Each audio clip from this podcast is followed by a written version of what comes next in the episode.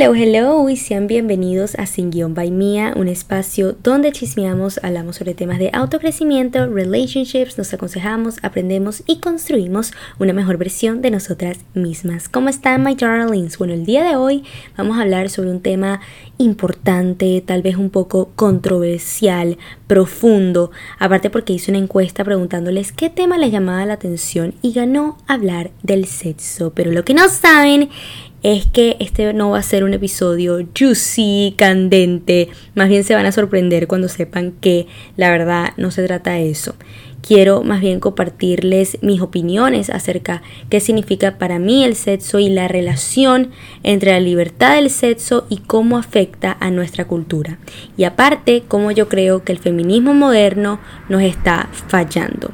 Y para mí, aunque vivamos estos tiempos que te enseñan a ser libre sexualmente, mi opinión con respecto a la libertad del sexo libre no la apoyo.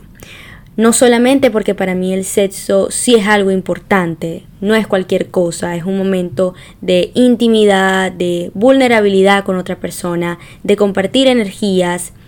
Es mucho más que placer para mí.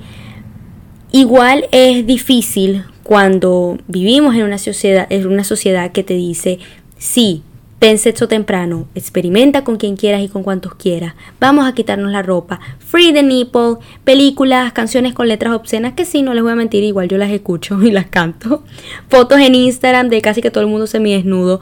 Claro que es más fácil ser influenciado y pensar que este movimiento tiene el objetivo de, especialmente para nosotras las mujeres, sentirnos más libres, menos reprimidas, pero yo no lo veo así, porque lo que yo veo son personas más inseguras y menos felices.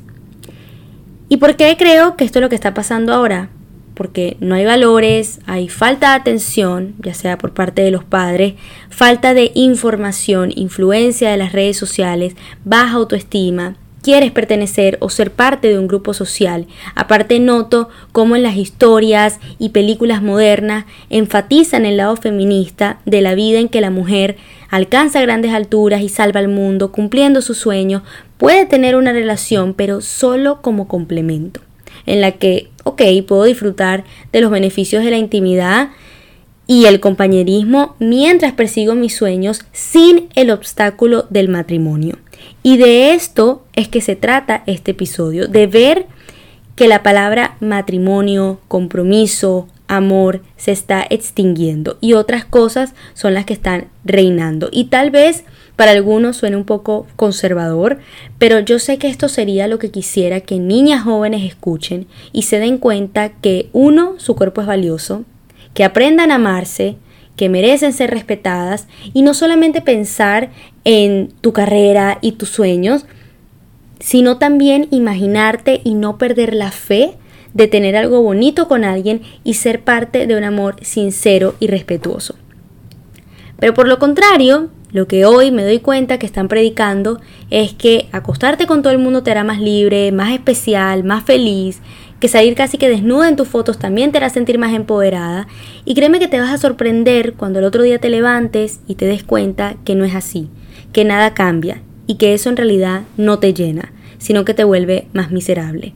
Y esto no se trata de juzgar las preferencias de los demás, este episodio más bien lo hago porque se trata del amor porque yo sé que todo el mundo quiere ser amado, quiere tener una relación. Esperemos que casarte, que haya compromiso, respeto, que sea real y no algo superficial. Y detesto cuando veo a mi alrededor y escucho personas decir, mm, no, yo no confío en el amor, no, todos son iguales, no, yo no me quiero enamorar, nadie quiere algo serio conmigo, igual porque alguien va a querer algo serio conmigo, no, que el matrimonio solamente es un contrato. Y estas son frases que yo he escuchado hasta de profesores. Y me imagino que ustedes también lo han escuchado, ya sea de amigos, de familiares, que te dicen, no, pues que te vas a casar si te llegas a divorciar, es un poco de papeleo, que el divorcio, qué tal. Y me da lástima pensar que esta generación, si seguimos así, no será lo mismo que vimos con nuestros abuelos, porque nos dejamos influenciar tanto por lo que vemos ya sea en las redes sociales, lo que dicen nuestros artistas favoritos, que pensamos que la solución es simplemente quedarnos solos. Y ahora por lo contrario, tú si eres una persona que sabes que quieres algo con alguien, yo sé que es difícil imaginarte con alguien cuando tal vez las experiencias que has vivido no han sido tan buenas, te sientes usada, también con el movimiento moderno feminista que en vez de empoderarnos nos divide hombres y mujeres, que llegamos a odiarlos y pensar que jamás vamos a poder tener una relación bonita. Pero aquí te dejo el secreto para encontrar esta persona que te respete, que quisiera algo serio contigo, que te valore. Y es cuando empieces a respetarte, cuando no dejes que cualquiera esté contigo. Créeme que ahí cosas buenas van a llegar a tu vida, como son estas que te comenté. Porque no solamente vas a estar con una persona que pues esté contigo por tu cuerpo, sino por todo lo que eres, por tu inteligencia, por tus valores y que te apoye también en tus deseos profesionales. Parte que un plus tip que les doy, mis queridas amigas, es que no hay nada mejor que ser exclusiva, que no todo el mundo te pueda tener preservada, especial, porque no eres algo que tiran a la basura y ya. Eres un ser humano con sentimientos, con emociones, con un cuerpo que merece ser respetado. A menos que, bueno, si disfrutes hacerlo con alguien distinto cada noche, que ni siquiera alguien que, ni conoce, pero bueno, go ahead, do you. Igual por otro lado, quiero seguir enfatizando en el mensaje que ofrecen estas historias dentro de películas, que es, si bien el sexo es deseable, las limitaciones del matrimonio y la familia no lo son y supuestamente cuanto más se pueda convencer al público de que los placeres íntimos se pueden disfrutar sin las responsabilidades que los acompañan, mejor para las mujeres y la sociedad en general. ¿Y qué pasa? Que desde hace varias décadas nuestra cultura ha abrazado la libertad sexual como una forma o excusa de liberación para la mujer. Porque claro, nos dicen, mira cómo antes nos oprimían, ahora desnúdate, ahora ten sexo con todo el mundo. Pero estas ideas nos van a ayudar a alcanzar una mayor felicidad o van a acabar con ella y con nuestra sociedad. Y es por esto que quisiera mencionar el libro The Sex and Culture de Joseph Unwin. Él fue un antropólogo y estudió 80 culturas incivilizadas y comparó sus resultados con 16 culturas civilizadas que se extendieron durante los últimos 4.000 años. Él encontró que cuando se practicaba la monogamia estricta, la sociedad alcanzaba su mayor energía cultural, especialmente en las artes, las ciencias y la tecnología. Pero a medida que la gente se rebeló contra las prohibiciones que se les impusieron y exigieron más oportunidades sexuales, hubo una pérdida consiguiente de su energía creativa, lo que resultó en la decadencia y eventual destrucción de la civilización. Y este tema me llamó mucho la atención, voy a ser sincera, yo no leí este libro completo, pero sí observé e investigué lo suficiente para entender a qué él se refería. Aparte que encontré un artículo reciente que es del doctor Kirk Torchson. Él analiza este libro dejando las siguientes observaciones. Uno, que el efecto de las restricciones sexuales.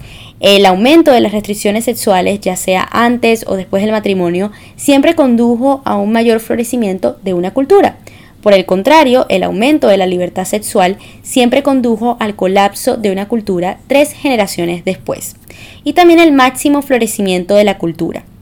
La combinación más poderosa fue la castidad prenupcial junto con la, junto con la monogamia absoluta. Y las culturas racionalistas que mantuvieron esta combinación durante al menos tres generaciones superaron a todas las demás culturas en todas las áreas, incluidas la literatura, el arte, la ciencia, la arquitectura, la ingeniería, la agricultura, y solo tres de las 86 culturas alguna vez alcanzaron este nivel. Y es aquí cuando pienso que uno, este hombre no estaba loco. Dos, que nuestras libertades definitivamente nos están llevando a nuestra ruina. Y que tres, tal vez algunas leyes morales fueron diseñadas para minimizar nuestro nuestro sufrimiento y maximizar el florecimiento humano a largo plazo. Y aunque este libro fue escrito y publicado hace mucho tiempo, que fue en 1934, antes de lo que fuera la revolución sexual que se dio entre los años 1960, eh, en los 70, que fue cuando aparecieron los anticonceptivos, el birth control, Ahora tenemos la oportunidad de probar sus conclusiones al observar si nuestra propia cultura sigue ese mismo patrón. ¿Y qué es lo que pasa actualmente? Y sabemos, porque lo vemos, el auge del divorcio, la ruptura de la familia y la redefinición del matrimonio en sí, aumento desenfrenado de la pornografía en Internet, la pedofilia, las guerras, y cómo esto no lo podemos relacionar con eso que esta persona dijo y predijo en 1934, que estudió y observó en estas otras civilizaciones. Entonces, como se predijo, la monogamia absoluta ya ha sido reemplazada por lo que es la monogamia modificada y los que realmente practican compromisos de por vida en el matrimonio se han convertido en minoría. Ahora las personas hasta le da cringe escuchar la palabra matrimonio y compromiso, les da miedo, les da temor. Antes de la década de 1960, una combinación de racionalismo y creencia en Dios era la norma para la cultura dominante y pues claramente que eso se ha perdido. También el pensamiento racional declinó después de la década de 1970 y en su lugar surgió lo que fue el posmodernismo que dio paso a la posverdad. En contraste directo con el pensamiento racional, lo que es una cultura de la posverdad abandona los estándares objetivos compartidos para la verdad y en cambio se basa en apelaciones a los sentimientos y emociones y lo que uno quiere creer. Y las personas ahora pueden identificarse a sí mismas como algo que contradice rotundamente la ciencia y el pensamiento racional. Y en muchos casos recibir el pleno apoyo y respaldo de los gobiernos y los sistemas educativos. Las personas no solo sienten que tienen derecho a creer lo que quieren, sino que cualquier desafío a esa creencia, incluso si está respaldado por la verdad y la lógica, es inaceptable y ofensivo. Y bueno, yo todo esto se los dejo para reflexionar. Ahora sí pasemos a discutir sobre lo que es el mito de que la revolución sexual ha hecho a las mujeres más felices. Y sí, la felicidad es algo personal, tú decides si ser feliz o no, pero si la revolución sexual ha hecho a las mujeres más felices, como dice el moderno feminismo, entonces ¿por qué en las revistas que leímos hay títulos como por ejemplo El fin de los hombres? O por qué en las páginas web escritas por y para las mujeres se centran tanto en los hombres que es el único tema para discutir. ¿Qué pasa también con el hecho de que la depresión en las mujeres ha aumentado y que te apuesto que conoces a más de una que está ahorita tomando medicamentos para la depresión, para la ansiedad o otros problemas?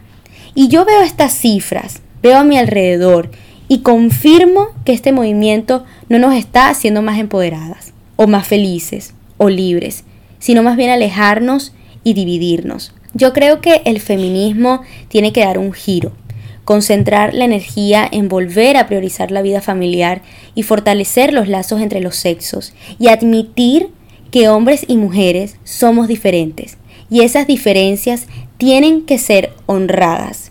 Porque ya esta idea de que los hombres siempre han oprimido a las mujeres y que el feminismo tenía que venir y liberarnos ya nos dimos cuenta que esto ya no funciona así. Entonces, ¿la revolución sexual nos hizo más libres? Yo creo que no.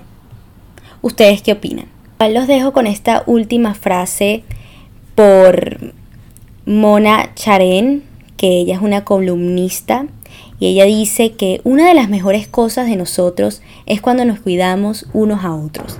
La familia es la primera red de ayuda mutua y la mejor que jamás se haya ideado. Y mantener su fuerza es, creo, un verdadero desafío de nuestro tiempo. Y si las feministas se sumaran a eso, entonces felizmente me llamaría una. Y así nos despedimos en este episodio. Yo sé que fue un tema un poco distinto a lo que, bueno, yo suelo conversar acá en el podcast, pero es un tema que merece ser discutido y desde hace mucho tiempo yo quería compartirlo con ustedes. Entonces, nada, espero que les haya pues gustado. Eh, me cuentan sus opiniones en mi Instagram. Recuerden seguirme como sin by mía y también me pueden encontrar como Mia Liendres. Em, también mi YouTube como Mia Liendres y TikTok como Mia Liendres. Y bueno, mi gente, nos vemos ya en la otra opportunity. Love ya.